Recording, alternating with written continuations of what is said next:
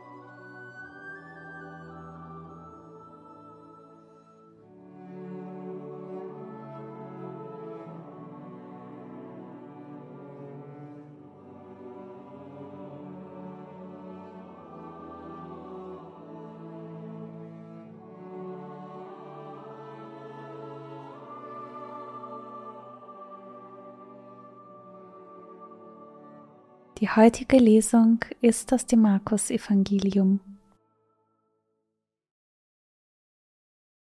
Die Schriftgelehrten, die von Jerusalem herabgekommen waren, sagten, er ist von Beelzebul besessen. Mit Hilfe des Herrschers der Dämonen treibt er die Dämonen aus. Da rief er sie zu sich und belehrte sie in Gleichnissen. Wie kann der Satan den Satan austreiben? Wenn ein Reich in sich gespalten ist, kann es keinen Bestand haben. Wenn eine Familie in sich gespalten ist, kann sie keinen Bestand haben. Und wenn sich der Satan gegen sich selbst erhebt und gespalten ist, kann er keinen Bestand haben, sondern es ist um ihn geschehen.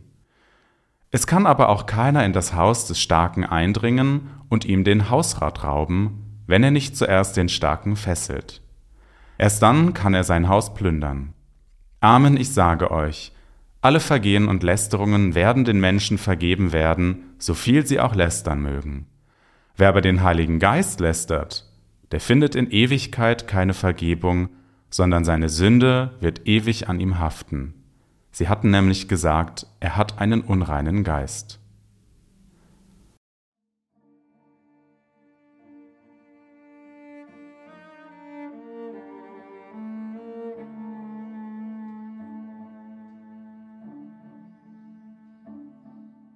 Ich stehe bei Jesus, während die Schriftgelehrten auf uns zukommen.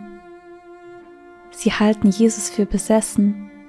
Alles, was er tue, sei vom Bösen. Dabei sind eigentlich sie die Besessenen, besessen von ihren bösartigen Vorurteilen. Mit Argumenten lassen sich die Schriftgelehrten nicht mehr erreichen. Sie weigern sich einzusehen, was sich in Jesu Krankheilungen zeigt mit Hilfe des Heiligen Geistes besiegt Jesus das Böse. Er kann und will alle Menschen vom Bösen befreien, sogar seine eigenen Gegner. Aber da sie den Geist Jesu für teuflisch halten, verschließen sich die Schriftgelehrten gegenüber Jesus. So nehmen sie sich selbst die Möglichkeit, durch Jesus vom Bösen frei zu werden.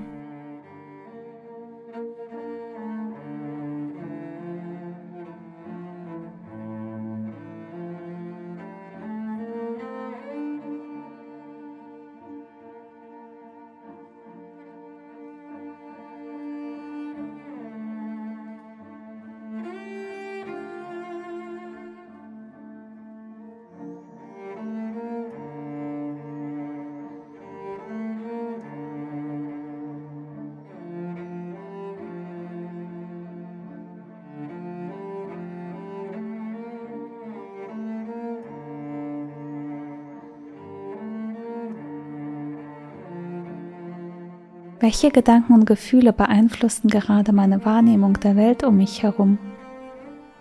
Bei welchen Menschen fällt es mir schwer, ihnen unvoreingenommen zu begegnen?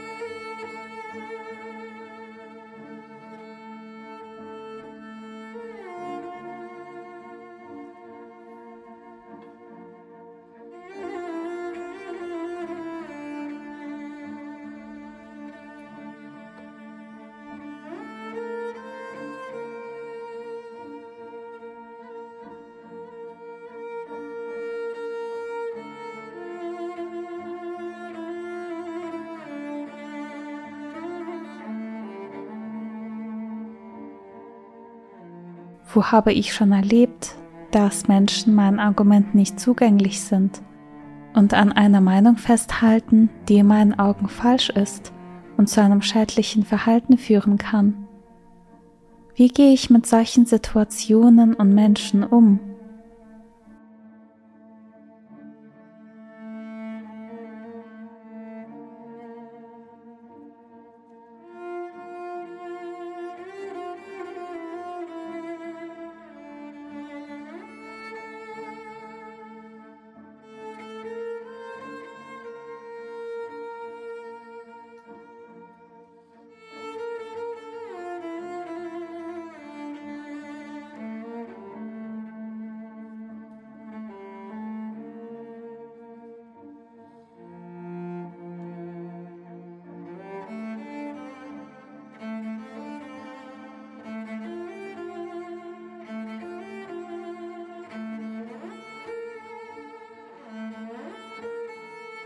Ich höre die Lesung ein zweites Mal und achte dabei besonders darauf, wie Jesus mich von allem, was mich gefangen hält, befreien und mich auf seinem Weg mitnehmen möchte. Ich überlege, ob ich das überhaupt will und wie groß mein Vertrauen ist, dass Jesus gut mit mir umgehen wird.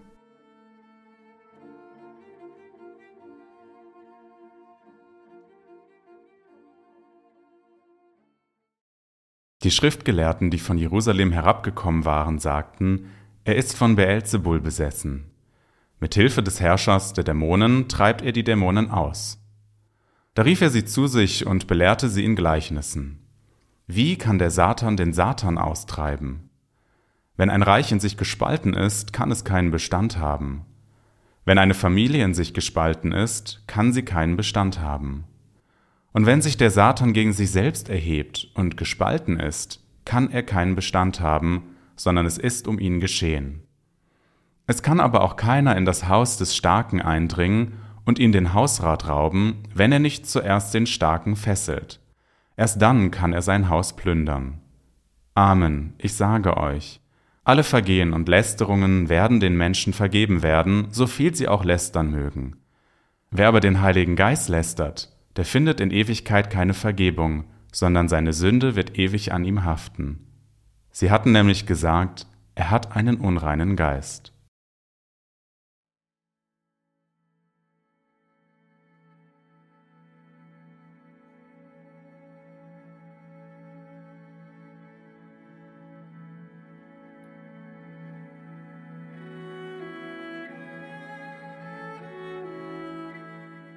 Meine Gedanken und Gefühle mache ich zu einem Gebet und vertraue Gott an, was mich bewegt.